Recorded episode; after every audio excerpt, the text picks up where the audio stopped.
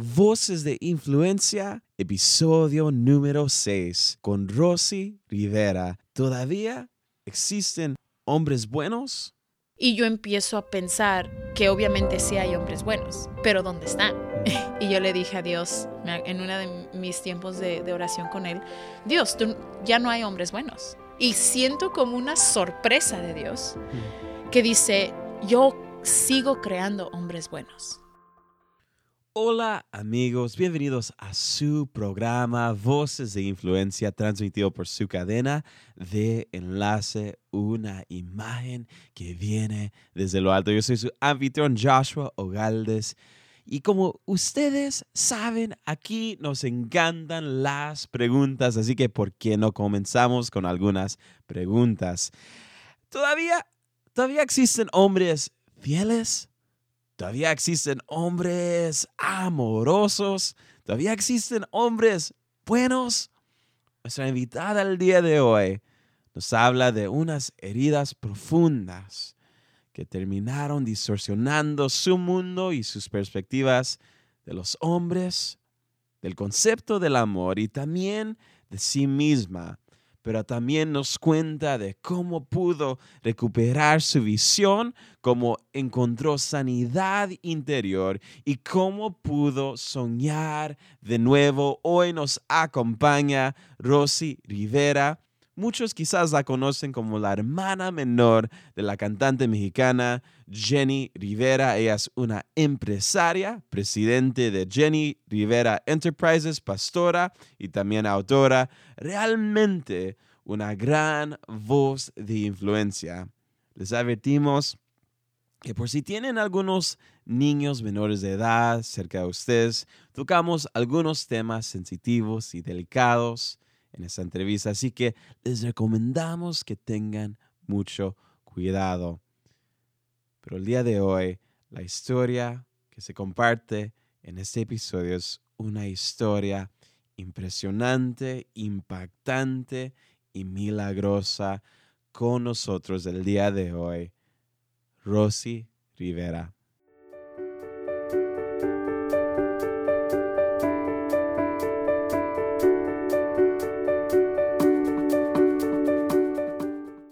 Hola, damas y caballeros. Ah, tengo el gran honor con nosotros el día de hoy. Tenemos a una invitada muy especial, tenemos hoy con nosotros a Rosy Rivera. Bienvenida al programa. Hola, muchas gracias. Encantada de estar contigo.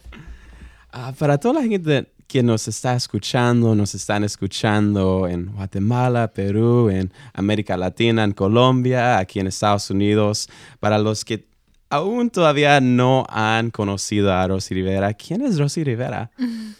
Soy primeramente una hija de Dios. Ah, de todos los títulos que, que, el mundo me pueda dar, ese es mi favorito porque es el que me da más poder, el que me levanta, el que me da mi valor.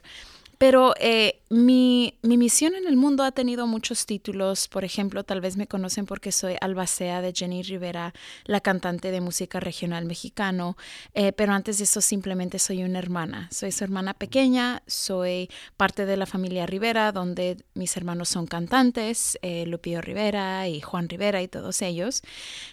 soy madre, soy esposa soy maestra de la palabra de Dios eh, y eso implica muchísimas cosas, pero en verdad soy una mujer que ha sufrido en la vida y que estoy buscando a otras mujeres que han sufrido para presentarles a Cristo. Mm. Como acabas de, mencionar, tú creciste en un entorno muy particular, creciste como una ribera. Ah, quiero que nos pintes un poco de tu mundo, cómo fue creciendo como una ribera, los comienzos del éxito, tomó mucho tiempo y también ah, cómo fue creciendo como la bebé de la familia. Yo amo ser Rivera. Eh, no por la fama, no por el dinero, no porque salen en la tele. Es más, ese es el aspecto de ser Rivera con el que más he batallado, con el que mm. no me gusta. Pero yo amo ser Rivera porque, aunque éramos muy pobres, cuando yo nací, yo soy la más pequeña de seis. Mis padres son inmigrantes de México. Mi papá llegó a los Estados Unidos con 60 centavos en su bolsillo y él tenía un anhelo de hacer una vida honrada de trabajar para su familia honradamente y darnos lo mejor que él podía. Él nunca soñó con ser artista o estrella. Eso vino eh, sin querer queriendo, como decimos los mexicanos. Pero nosotros éramos pobres y mi papá era un hombre de negocios. Literalmente vendía naranjas al lado del freeway, eh, vendía boletos de lotería, vendía pan y mi mamá era la mujer que siempre estaba al lado de él. Y nosotros los hijos éramos parte del equipo de trabajo. Yo empecé a, a trabajar, como si se puede decir, en el Paramount Swap Me a los dos años. O sea, mis hermanos también, eh, frío, nos levantábamos a las 4 de la mañana, no teníamos sábados y domingos como los otros niños, era trabajar, trabajar, trabajar y era una vida difícil en ese aspecto, pero tan bella porque yo nunca sabía que éramos pobres. No, no había una falta. Siempre había amor en la casa, había alegría, música, gozo, y yo nunca supe que, que, a mí me faltaba nada. Y esa parte era muy hermosa hasta que vino lo feo de mi juventud, de mi niñez, pero aún así mi familia siempre ha sido una base, una fundación importante para mí. Mm. Y si nos llevas a conocer a esa chiquita Rosy Rivera, era una niña con muchos sueños, anhelos. Cuéntanos cuáles eran algunos de los sueños de tu niñez. Sí, los momentos ah, más bonitos que puedo recordar es las lecciones de mi padre, que yo ni sabía que eran lecciones. Él eh, me ponía sobre sus piernas cuando yo tenía como cuatro o cinco años, mientras él desayunaba, yo le pedía poder comer con él. Papi, papi, quiero desayunar contigo. Y mi papá me preguntaba con firmeza, con certeza, hija, ¿qué va a ser usted cuando sea grande? No era mm. una pregunta ¿qué quieres ser? ¿Qué vas a ser? Y una niña mm. de cuatro años soñaba sin límites de ser astronauta. Mm. En los ochentas eh, apenas habíamos llegado a, un programa magnífico de, de, astronautas y yo quería ser la primera mexicana o mexicoamericana, la primera mujer, todavía no había una mujer. Y aunque había muchísimos límites, mi papá no me dijo de límites. Él sabía que el mundo me iba a enseñar límites. Él tenía que enseñarme el poder que había dentro de mí. Y aunque yo solo tenía cuatro años, éramos ah, hijos de inmigrantes, no éramos muy inteligentes, no teníamos mucho dinero, él me dijo, usted puede. Usted será la mejor. Usted sea la mejor que usted puede. No pisotee a nadie, trabaje honradamente y no compita con nadie más que con usted misma. Y en todo, su papá va con usted. Y yo sabía que, que, yo podía ser esa astronauta. Y mientras el tiempo pasaba, mi papá me preguntaba otra vez, hija, ¿qué va a hacer usted cuando sea grande? Y yo le decía, maestra, sea la mejor. Y su papá va con usted. Y, y quiero ser, eh, quiero limpiar las calles, están muy sucias, sea la mejor. Y su papá va con usted. No había nada ni muy alto ni muy bajo. Todo era al mismo nivel con tal de que yo trabajara honradamente, no pisoteara a nadie y sea la mejor que yo podía ser. Entonces, para los siete, ocho años, yo caminaba este mundo sabiendo que había un poder en mí como mujer, como latina, como humana, que yo podía conquistar el mundo, simplemente era decidir cómo lo quería conquistar. Entonces, ahí está esa niña soñadora, princesa de papá pero a la edad de ocho años algo le pasa a esa princesa, a esa niña con esos sueños y anhelos, algo que cambió tu vida. Cuéntanos. Sí, mira, es, muy interesante porque me recuerdo que como yo era la bebé, la princesa de papi, eh, mi papá, eh, había una regla en la casa, nadie puede tocar a Rosy. Y se me grababa porque me agarraba de eso. Si yo me portaba mal, decía no me pueden pegar porque no pueden hacerle nada a Rosy,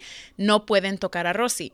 Y siempre era, ok, vas a ver, cuando llegue papá te va a regañar, pero papi nunca me pegaba. Esas palabras sonaron muchos años en mi mente porque a la edad de ocho años alguien tocó a Rosy y era sexualmente, era abusivamente. Eh, yo tenía un cuñado, el primer esposo de mi hermana Jenny, que a los cuñados, a las cuñadas los tratamos como familia, somos, son más hermanos y se les obedece y se les tiene respeto y se les trata como una, un familiar. Entonces a mí se me había enseñado a respetarle, a hacerle caso. Si él te daba una orden, como a un hermano o a, a alguien, le obedeces. Y un día él me estaba cuidando mientras Jenny iba a la marqueta. Chiquis y yo estábamos jugando en el cuarto y él entra eh, diciendo, Jenny se fue a la marqueta, no se preocupen, nada pasa. Nosotros seguíamos jugando, no había nada raro. Y ah, luego él le, le dice a Chiquis que se fuera de la recámara. Como es el papá de Chiquis, ella también le obedece, no había razón para desconfiar. Y él me pregunta a mí, a una niña de 8 años, si yo quería jugar el juego del amor como yo conocía el amor, como el amor es lo más hermoso que yo he conocido y nunca me ha faltado y él es un familiar, dije, ok, pues a quién no le gustaría jugar este juego del amor. Mi única pregunta en mi mente, me acuerdo, era ¿por qué no puede jugar chiquis? But, oh wow. y empezó a tocarme en formas inapropiadas y yo sentí mucho miedo, confusión. Me acuerdo que me sentí como atacada, aunque no me dolía. Y para ese tiempo a un niño tal vez se le decía que si no te duele, tal vez no es malo. O sea, lo que te daba la señal de que algo estaba incorrecto era que había dolor, pero en este caso no hubo dolor físico, mm. pero sí hubo mucho dolor interno, mucha confusión y mientras él me hacía esto, yo me paralicé, me dio mucho miedo y, eh, no dije nada, le, le obedecí en todo lo que me pidió y luego Chiquis entró y dijo, oh, le estás haciendo lo que le haces a mami. Que a mí me confundió completamente porque yo no quería que me hiciera lo que le hacía a mami. Yo estaba 100% confundida. Y luego cuando Trino le gritó, así se llamaba él, cuando Trino le gritó que se saliera y se, se oyó agresivo y enojado, eh, fue cuando sabía con certeza que algo estaba mal. Mm. Pero aún no entendía qué. Y es tan triste porque yo no sabía que estaba siendo abusada sexualmente hasta como un año después. A los nueve años, en una clase de sex ed en el quinto grado, cuando vi lo que eran las partes de los hombres, de las mujeres, cuando entendí lo que era el sexo, pude entender que alguien había robado algo de mí. Y, mm. y, ese día me acuerdo muy bien que entró la ira en mi cuerpo, la ira del sentirme engañada, de sentirme usada, de sentirme burlada, eh, de que alguien me robó algo que era mío solamente y de ahí fue la caída de esa princesa. Ya no creía que alguien me podía proteger. Yo sentía como que todos pueden tocar a Rosy. Esa regla de que nadie puede tocar a Rosy no existe porque todos la pueden tocar, incluso la pueden usar y luego dejarla abandonada en el cuarto, confundida y con dolor. Y empezó una, una gran depresión y trauma en mi vida. Pero cuando él lo quiso hacer otra vez, yo ya tenía nueve años, yo ya sabía lo que sucedía. Quise ser valiente y le dije que no, ya, ya no me paralicé y le dije no y me duele y, y grité y él me acuerdo muy muy bien puso su mano sobre mi boca para callarme y eso significaba, es simbólico de que él me robaba mi voz y me dijo, si le dices a alguien voy a matar a Jenny. Y para una niña de nueve años, que su hermana es su mejor amiga, su mentor, Jenny eh, era todo para mí, fue la, la amenaza más precisa, mm. donde a veces tu enemigo conoce tus debilidades y las usa contra ti. Y, y yo decidí sufrir esto sola y no decirle a nadie, eh, porque yo quería proteger a mi hermana, a mi madre y, y, aún a él, porque yo sabía que si yo hablaba mis hermanos lo iban a matar y yo no quería tener la culpabilidad de la sangre de otra persona sobre mis manos.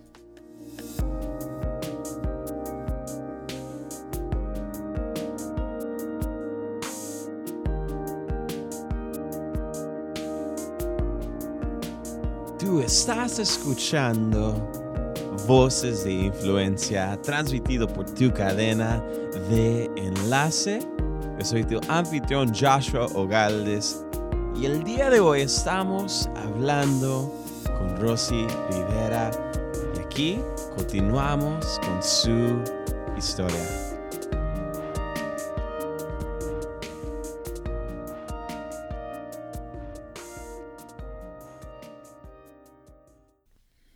Escrito un poco de esto en un relato en tu libro, Mis pedazos rotos, y en algún punto escribes lo siguiente. El abuso sexual te obliga a vivir en una mentira continua. ¿Cuáles fueron algunas de esas mentiras y ¿Cómo pudiste sobrepasar aquellas mentiras? Oh, wow. Sí, las mentiras que empiezan, yo pensé y, y la mentira fue, tú puedes ser usada sexualmente y tirada. Tú solamente sirves para el sexo y con el tiempo ni sirves para eso. No eres protegida, no eres valiosa y eres abandonada. Y esas fueron las mentiras que con situaciones en mi vida, con el abuso sexual, hay, hay fotos en mi mente que mm. ahora Dios me ha revelado por qué pensé eso. Mm. Cuando, por ejemplo, esa vez que yo le grité y le dije, no, no me hagas esto, él me estaba intentando violar y ahí sí había mucho dolor físico. Y cuando pudo, no pudo terminar, se molestó conmigo y mm. me aventó, me, me agarró, me levantó de sus piernas y me tiró y yo pensaba que yo estaba sangrando, me dolía mucho, yo estaba sufriendo muchísimo. Y él se fue del baño.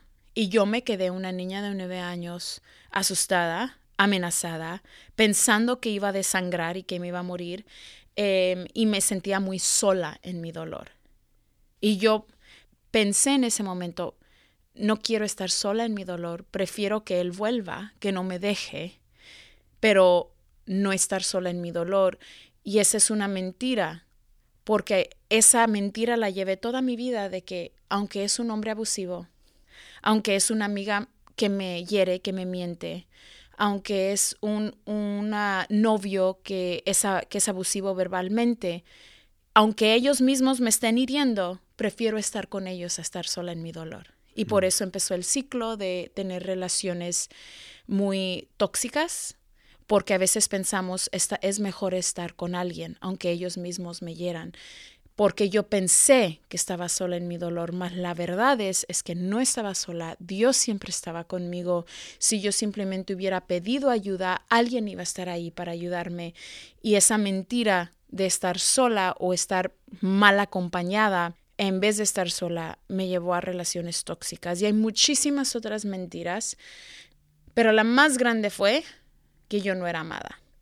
Y eso lo llevé toda mi vida. Y yo empecé a vivir una vida muy loca, desesperada, se puede decir, buscando amor. Y nunca lo encontré. Entonces, a esta época de tu vida que te marca después, esas mentiras están ahí.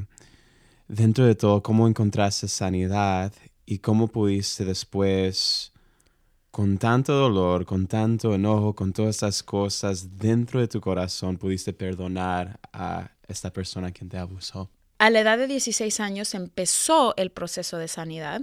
Empezó porque yo decidí hablar, decidí levantar mi voz de nuevo y ahí empecé a recuperar lo que se me había sido robado. Mm.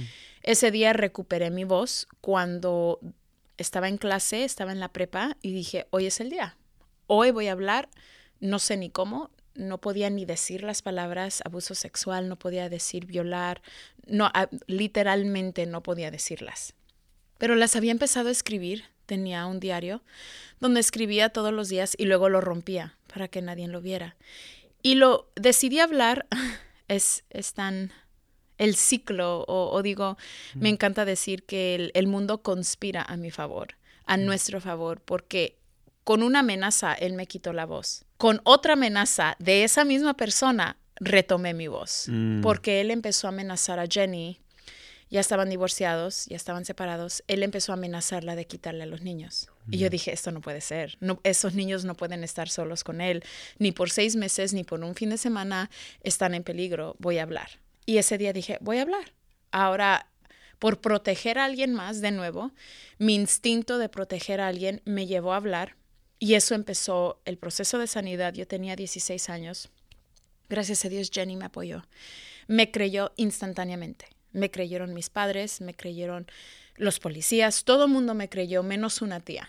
Mm. Y, duele muchísimo cuando no te creen. Es, es algo sumamente doloroso cuando alguien te cuestiona, cuando alguien te pregunta si te gustó, cuando alguien mm. asimila que tú hiciste algo para provocar al abusador. Y esta, mi tía me hizo eso, pero aparte de eso, toda mi familia me creyó. Pero aún así yo no seguí un proceso de sanidad. Yo pensé, ya lo hablé, ya lo dije, yo voy a estar bien cuando lo arresten. y nunca lo arrestaron. Nueve años, se fugó de la ley y yo sentía atormentada porque yo creía que mi sanidad iba a venir si él era castigado. Y él no era castigado, él estaba viviendo la mejor vida. Y nueve años de mi vida viví atormentada pensando que la venganza me iba a dar sanidad, pero no es así. Por fin a los 25 años eh, decidí rendir todo mi dolor a Cristo. Yo ya había intentado el suicidio tres veces, estaba divorciada, eh, vivía en una relación de, de violencia doméstica, ya era adicta a la pornografía, al alcohol y a las drogas y estaba lista para morir. Y me acuerdo que em, le gritaba a Dios, mátame por favor. Si eres misericordioso como dice mi madre, mátame, please. Em, quiero morir. Y me, me quedé dormida en la calle como a las 2, 3 de la mañana aquí en la ciudad de Los Ángeles, donde es 100% seguro que es lo más peligroso para una mujer quedarse dormida en las calles más peligrosas de Los Ángeles, pero nada me pasó. Yo, yo a, a, veces, aunque yo quería herirme, Dios te protege de, de ti misma. Y me protegió y me quedé dormida y me levantó su voz. Y no la escuché audiblemente, pero sí la escuché dentro de mí. Es una voz muy distinta, una voz con firmeza, pero con amor, mm. con verdad, que, que no es como ninguna otra voz que has escuchado internamente, ni la tuya ni del enemigo, es, es diferente. Y me, me dijo, basta ya, mm. vuelve a casa. Mm. Basta ya, vuelve a casa. Y yo sabía que era Dios. Y yo no había hablado con Él en años, en años. El plan de mi vida que yo había hecho era huir de Dios, matar a Trino y luego matar a Rosy. La niña que había soñado con ser astronauta, maestra, eh, jardinera, limpiar las calles, lo que sea, había cambiado esos planes, ya no había soñado, dejé de soñar para hacer simplemente esas tres cosas, huir de Dios, matar a Trino y matar a Rosy. Y, mi, y el plan de huir de Dios era el único que había funcionado hasta este momento. Y como ya lo había intentado todo, las drogas, promiscuidad, el alcohol, las amistades, la carrera, eh, el dinero, la fama, nada me había llenado, dije, ¿qué tal si intento con Dios? Mm. Mi mamá dice que Él es bueno, mi mamá dice que Él me ama, mi mamá dice que Él me recibe, mi mamá dice que Él acepta a todos. ¿Qué tal? ¿Qué tal si mi mamá tiene razón. Mm. Mi mamá me predicó por 11 años. 11 años de orar por mí, 11 años de inculcarme amor de Dios, palabra. Y yo le decía, whatever, mom, que no te creo, no te creo con tu iglesia, no te creo.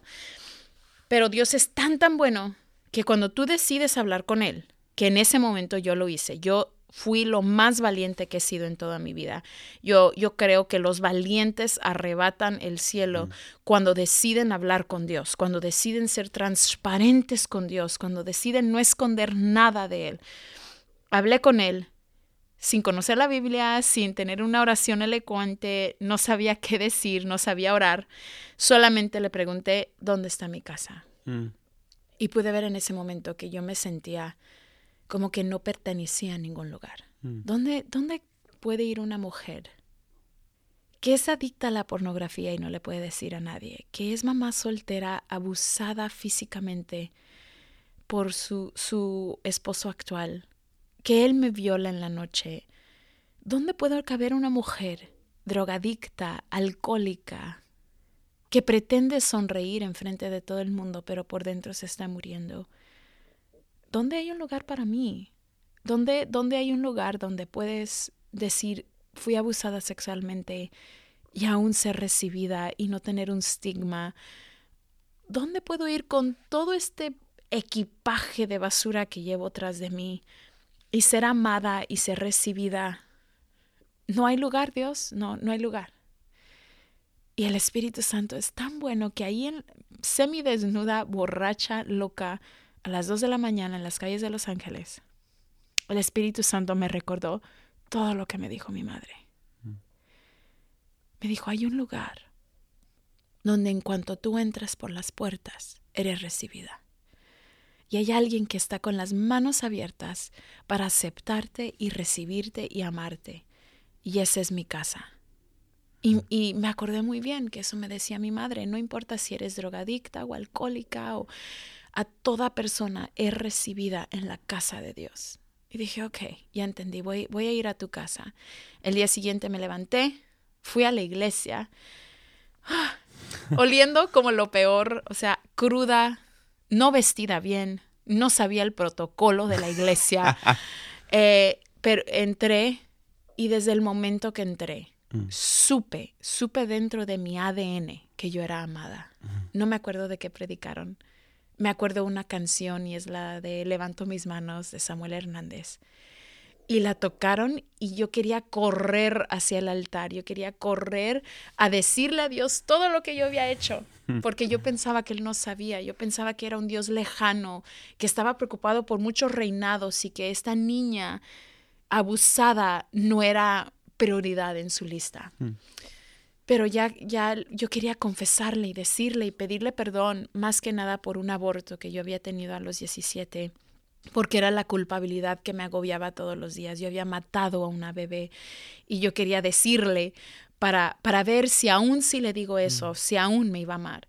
Y cuando hicieron el llamado al altar, yo sentía como que me iba arrastrando, como que iba muerta por dentro y, y, que tenía que gatear hasta el altar. Obviamente estaba caminando como una persona, pero por dentro me sentía que iba arrastrando.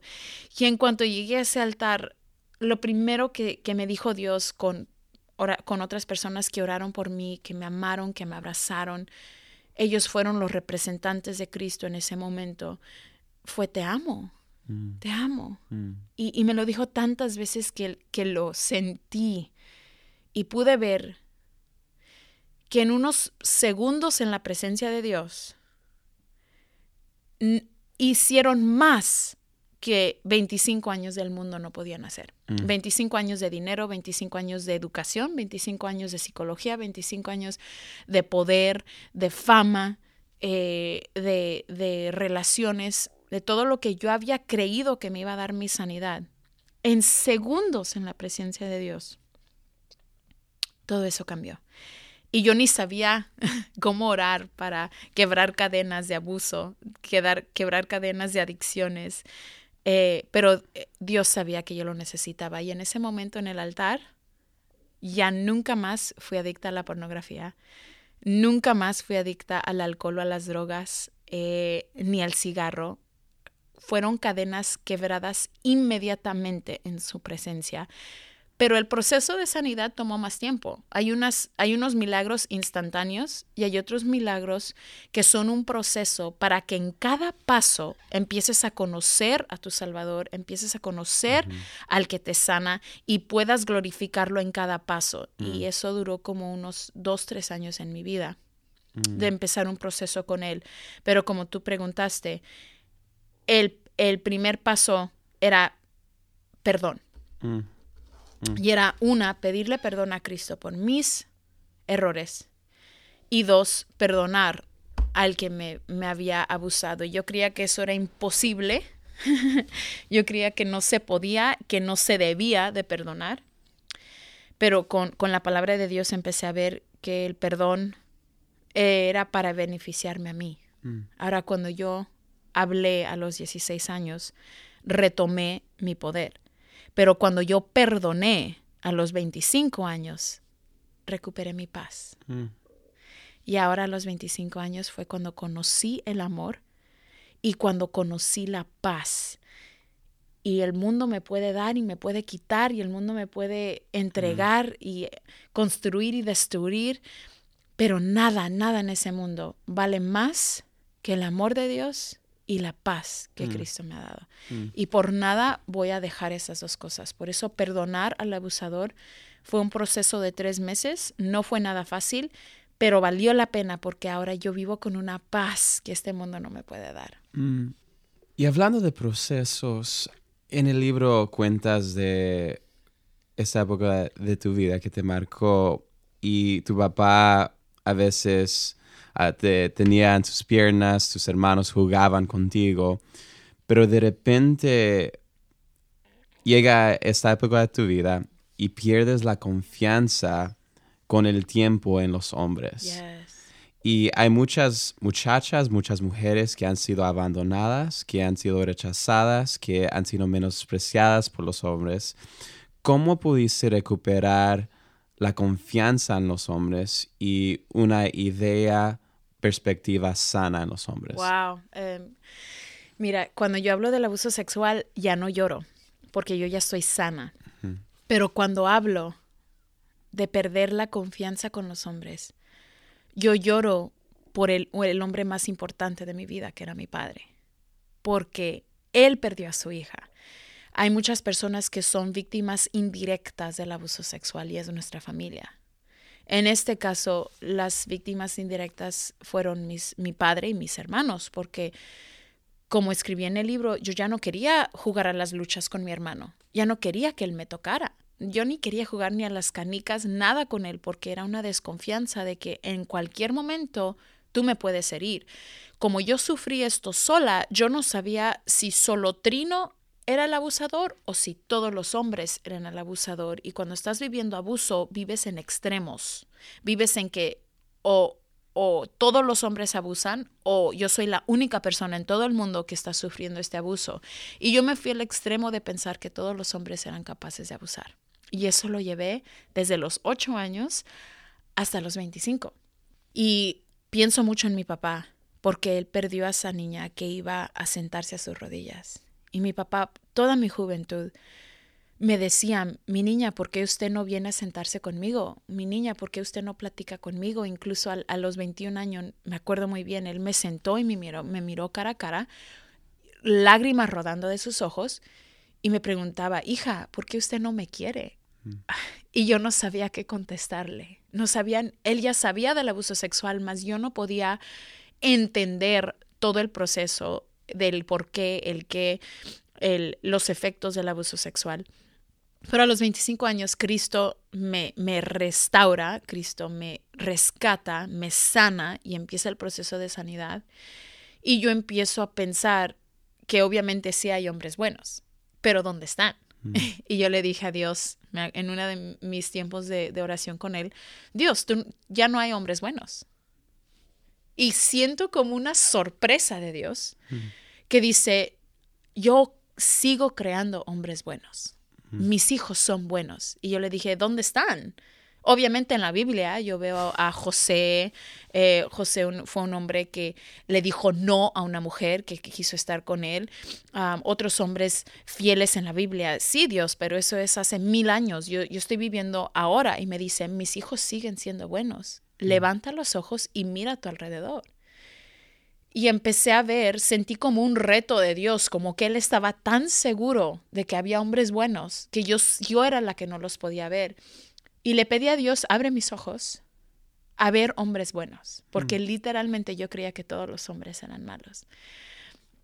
Y empecé a ver a mi hermano Josué, que iba a la iglesia, es profeta de, de Dios, y es un hombre puro, un hombre con integridad, un hombre que ama a Dios, no un hombre perfecto, pero un hombre de Dios. Yeah. Empecé a ver a mis pastores, empecé a ver los líderes, empecé a ver hombres en la iglesia, empecé a ver hombres fuera de la iglesia donde Dios me, me marcaba y decía, ese es mi hijo, él es un buen hombre. Y no era para tener relaciones con ellos o para que o para ver si me podía casar con él, no, era simplemente un tiempo de descubrir mm. que Dios sigue siendo hombres buenos. Y, y eso me dio esperanza. Y dije, ok, Dios, te creo. Tú mm. sigues haciendo hombres buenos.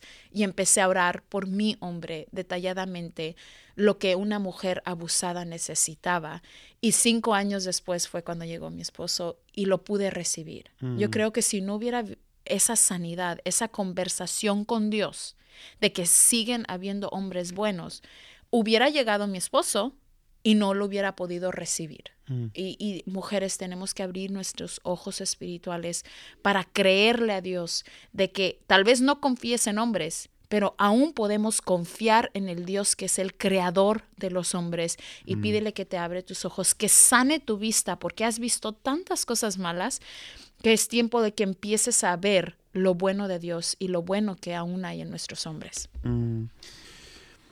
Um, Entonces, el primer libro tuyo se llama Mis pedazos rotos y ahorita vamos a concluir nuestro tiempo, pero ¿qué le dirías a la gente que nos están escuchando en toda América Latina que quizás el día de hoy se encuentran con el corazón roto en mil pedazos? Hay esperanza. Hay esperanza de que cada uno de esos pedacitos puedan ser remendados. Y no lo digo porque es un dicho bonito, lo digo porque lo he vivido. Yo no tenía nada que entregarle a Dios. Con mi apellido, con mi familia, con el dinero, con todo lo que tenía, en la presencia de Dios yo vi que no tenía nada que podía entregarle más que un corazón roto. Hmm. Y que ese corazón era lo que él quería. Y yo creía que yo lo tenía que arreglar y que tenía que venir bonito y puro y perfecto para poder entregarlo a Dios, mas él lo, lo quería tal y como estaba. Y él empezó a remendar esos pedazos. Y te quiero decir a ti, mujer, hombre, joven, anciana, de que no es ni muy tarde ni muy temprano. Y que hay esperanza para que cada uno de esos pedacitos sea remendados. Y el proceso tal vez no sea fácil, y tal vez sea un poquito doloroso, pero que vale la pena porque tú vales la pena y que en Cristo estás segura. Puedes tomar esos mil pedacitos y ponerlos en sus manos y van a estar seguros y protegidos y Él los va a sanar. Te reto, si ya lo has probado todo, si has sido con doctores, si has sido con eh, relaciones, con dinero, con, con diplomas para intentar sanar tu propio corazón, quiero que sepas que solo hay uno que lo puede sanar y se llama Jesucristo y Él está más que dispuesto para tomar tu corazón roto en sus manos y sanarlo. Ahorita vamos a nuestras preguntas concluyentes y la primera pregunta que le preguntamos a todos es, muchas de las personas que están en el programa son gente que están haciendo grandes cosas, pero ¿cuál es una pequeña cosa que has hecho ah, en los últimos días que la cual te sientes orgullosa? Una pequeña, una cosa pequeña que he hecho. Hmm. Se, va, se va a oír tan, tan cliché. Um, pero mira, yo soy una mujer porque he sufrido abuso sexual. Soy una mujer muy reservada, muy seria. No sonrío mucho, no confío mucho. Yo siento como que todos quieren robarme algo. Porque sientes, a la edad de ocho años fui engañada y me robaron tanto que siempre siento, estoy a la defensiva. Y el otro día en el gym, una mujer que se acercó hacia mí y venía caminando hacia mí y yo normalmente me pongo a la defensiva. Me voy a voltear, no voy a ver, no la voy a saludar, voy a pretender que estoy en el teléfono. Y Dios me retó a no estar a la defensiva. A lo que ella iba a darme, mm. devolverle. Así mm. pasó en segundos, en segundos, donde yo le había pedido a Dios, eh, abrir mis ojos mm. de nuevo para poder ver no solo lo malo, sino lo bueno también. Y yo dije, yo quiero ver lo bueno en la gente. Y ella venía hacia mí y yo estaba pensando, ¿qué va a querer? Y no va a querer una foto, va a pedirme algo, va, ¿qué va a querer? Y no quiso nada. Simplemente me dio una sonrisa y le pude devolver una sonrisa. Y eso parece muy pequeño, pero para una mujer como yo fue muy, muy grande. No, hasta le, le, le, di gloria a Dios, porque pasó el momento mm. y pude ver y Dios me dijo, no todo mundo te quiere quitar, no mm. todo mundo va a pedir algo de ti, no todo mundo va a robar cosas de ti. Hay personas en el mundo que simplemente quieren dar, aunque sea una sonrisa o te quieren bendecir, pero tú no lo estás recibiendo, porque tus ojos están tan ciegos a lo bueno. Y, y fue un reto muy grande para mí, que parece muy pequeño, es devolverle la sonrisa a alguien, oh. confiar en alguien en que no, no quería quitarme nada, pero que mm. para mí fue algo muy grande por dentro. Mm. Hasta la fecha, ¿cuál ha sido tu experiencia más grande con Dios? Oh my gosh, um, hasta la fecha. En el 2015 mm, empecé el proceso de separación y divorcio de mi esposo, se llama Abel. Teníamos dos hijas, mi hija de una previa relación y mi hija Samantha, que tenía como dos o tres años. Él me había engañado, no con una mujer, pero aún era engaño. Em, él tenía su propia cuenta de banco, donde tenía miles y miles de dólares, y él estaba adicto al casino. y no me decía y por seis meses siento que me engañó y Dios lo reveló y Dios me dijo que yo podía hacer, que yo tenía el derecho de hacer mi decisión. Mm. Y para mí mi decisión era acabar con ese matrimonio y me separé de él tres meses y mi niña empezó a pedir por su papi y me empezó a doler muchísimo, pero yo no podía volver por mi hija. Es, aunque parece la decisión correcta, aunque puede ayudar a guiarte hacia la decisión correcta, yo estoy de la opinión de que tiene que haber mejores razones para volver con una pareja. Pero mi hija sí me llevó a, hacia guiar, hacia orar, si debería de dejarlo o si cuál yo tenía el poder de poder hacer una decisión propia, más decidí pedirle a Dios su guianza. Yo quería ver si acaso Dios podía restaurar algo tan quebrado, porque no era solamente el esconder dinero, el que estábamos ahora en deuda 60 mil dólares por, por sus juegos, o que él me había mentido por seis meses, sino que yo también había hecho muchos errores. Había dos, tres años de que yo había fallado en diferentes cosas y Dios me empezó a revelar esas cosas y empecé a ver que era un desastre en nuestra casa espiritualmente, emocionalmente, y yo creía que era imposible restaurar este matrimonio. Y yo había hecho, yo había visto a Dios hacer grandes cosas como sanarme del abuso sexual y quebrar toda cadena de adicción. Yo había visto un Dios que nunca había fallado, pero creía que en este caso era imposible restaurar un matrimonio tan, tan destruido. Y no le reté a Dios, solamente le pedí ayuda. Le pedí que me guiara. ¿Cuál era la decisión que era eh, la mejor? Y él me empezó a, demostrar de nuevo que no había nada imposible para él. Y decidí retomar a mi esposo y fue como un proceso de seis a nueve meses y pude ver la obra de Dios, la mano de Dios en mi casa. Mm.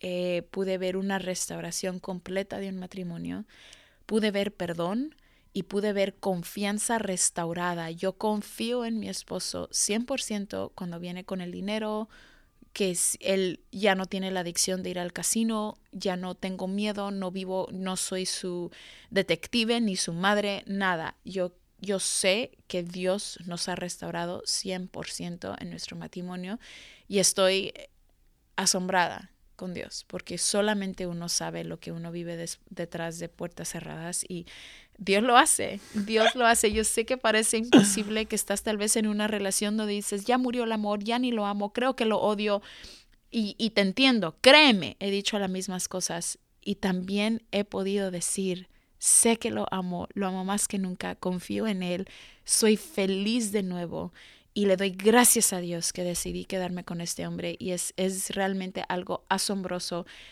Mira, Dios tiene el poder, pero también toma de tu parte. Son, eres tú trabajando con Dios, es, es una obra de dos. Dios lo puede hacer, Dios lo quiere hacer, pero toma de tu voluntad de decir, estoy lista para dar, hacer el trabajo y tener fe y perdonar y restaurar mi matrimonio. Y Dios lo ha hecho y estoy simplemente asombrada. Wow. Eh, otra pregunta, esta pregunta no le preguntamos a todos, pero en tu libro hay una parte en la cual escribes lo siguiente, mi hermana era y es mi héroe. Ayúdanos desde la perspectiva de Rosy, no de la tele, no de las revistas. ¿Quién era Jenny Rivera para Rosy? Oh, man. Ah, Jenny Rivera, eh, para empezar, nunca le dije Jenny. Ahora le digo Jenny ah, cuando, porque soy su empleada. Y es, Jenny Rivera es mi jefa, eh, la, artista.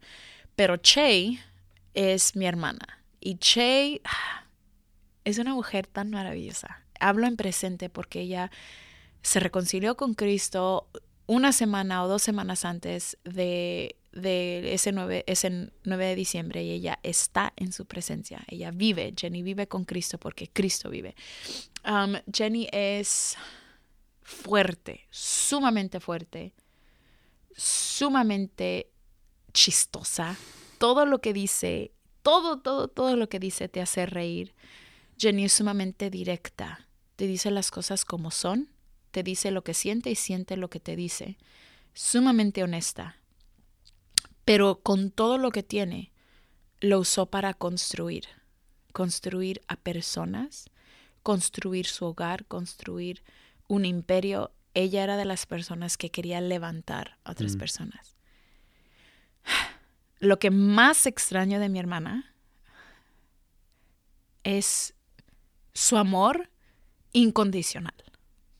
Jenny me conocía 100% mis defectos, mis virtudes, mis días malos, mis días horribles, mis errores, lo bueno, lo malo, lo feo que era Rosy.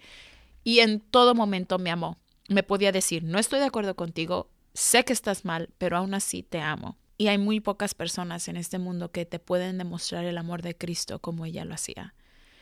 Y ella es, es esas personas que tenía una visión para ver el potencial en las personas, que podía decir, Chiquis va a ser artista, Juan va a ser productor, Rosy va a estar en la tele, Rosy va a ser predicadora, e incluso ella eh, dijo, Rosy va a escribir un libro sobre el abuso sexual.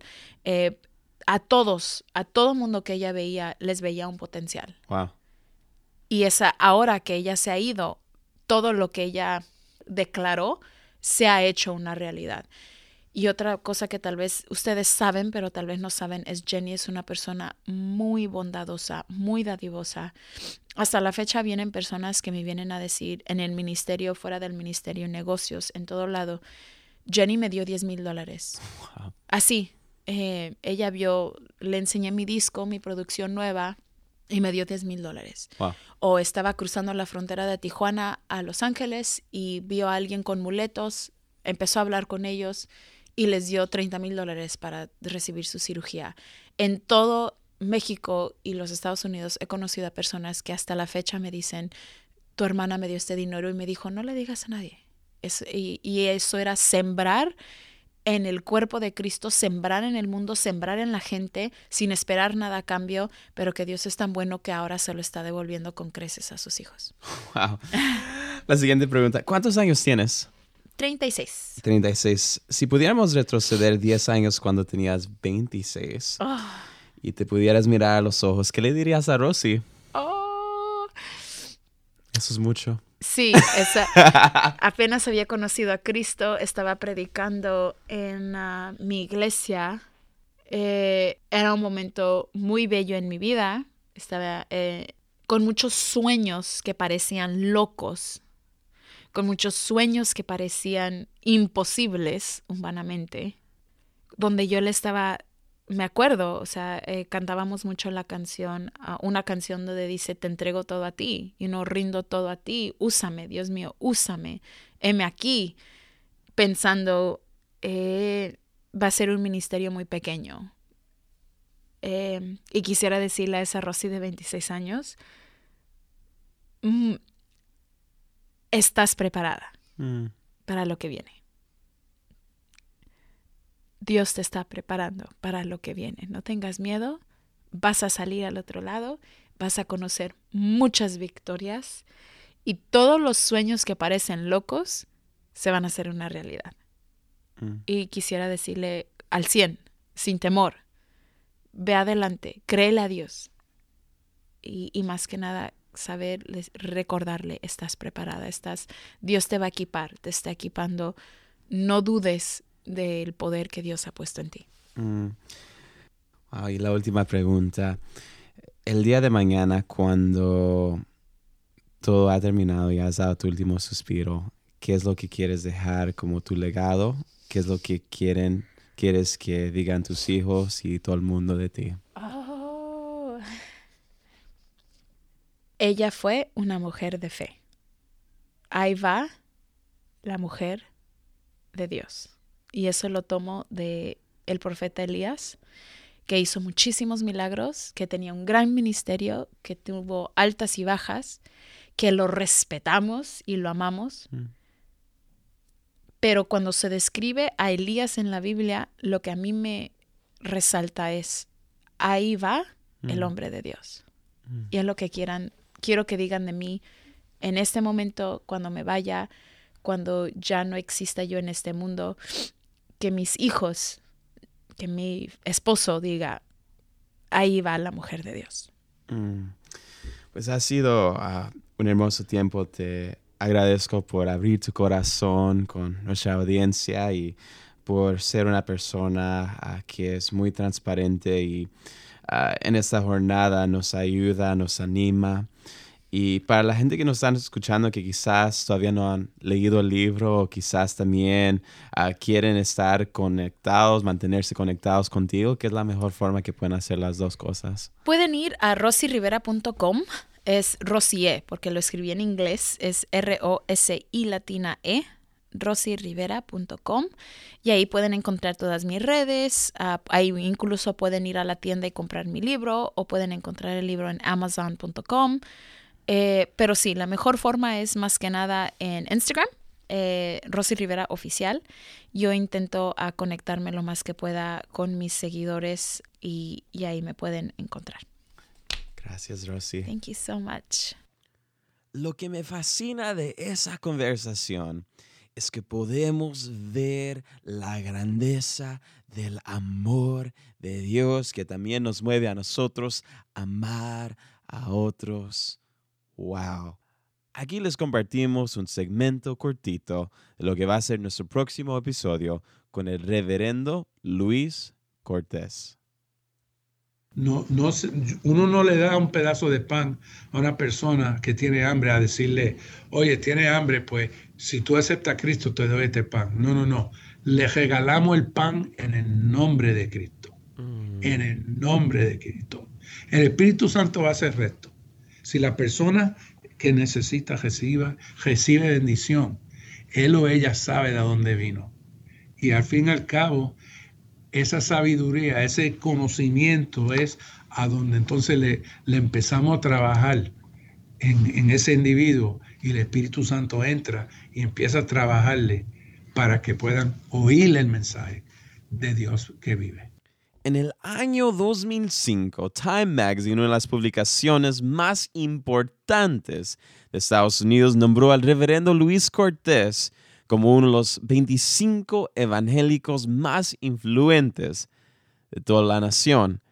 Él ha sido solicitado por presidentes americanos y diferentes líderes de gobierno sobre asuntos y proyectos que andan impactando a la comunidad hispana aquí en Estados Unidos. Él es el presidente y el fundador de Esperanza USA, una organización sin fines de lucro quien tiene diferentes iniciativas en cosas como la educación, la salud y el desarrollo económico. Pero más allá de todo esto, el reverendo Luis Cortés es un hombre que busca ser las manos y los pies de Cristo en toda la sociedad y en todo el mundo. Así que es una conversación sumamente importante y muy valiosa. Como siempre, queremos agradecerles a ustedes por apartar este tiempo para escuchar esta entrevista. Si algo les impactó de este episodio, por favor avísenos por las redes, por medio de Facebook, Twitter o Instagram pueden buscar enlace y dejar sus comentarios del podcast allí mismo.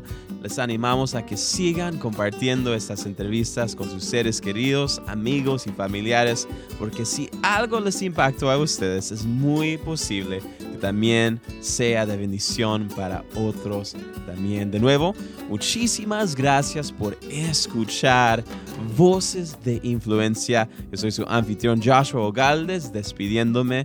Hasta la próxima, mis queridos amigos. Un fuerte abrazo de parte de todos aquí en Enlace. Que Dios les bendiga.